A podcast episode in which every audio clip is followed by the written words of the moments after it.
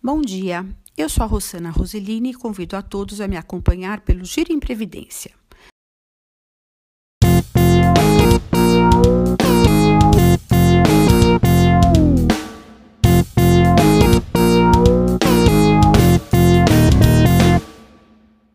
Vamos começar pelo início, definindo previdência.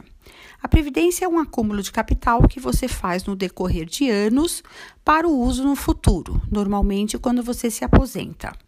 Existe a previdência pública, que é através do Instituto Nacional de Seguridade Social, o INSS, e normalmente esse benefício ele não é suficiente para cobrir o seu custo de vida.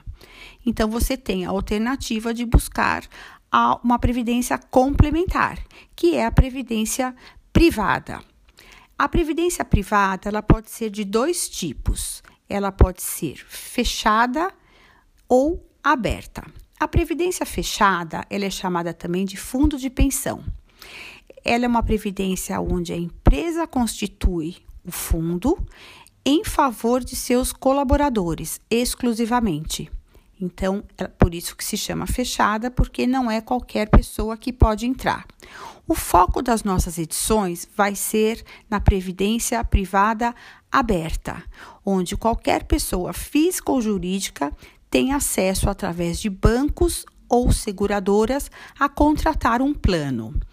Esses planos nada mais são do que fundos de investimentos dos mais variados perfis de risco, onde você vai acumular capital com grandes vantagens e benefícios que a gente vai discorrer através das próximas edições.